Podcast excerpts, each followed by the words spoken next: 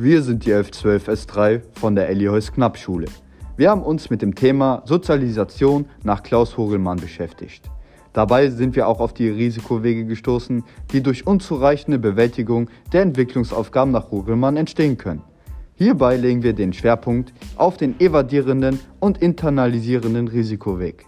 Spitzt eure Ohren und hört gut zu.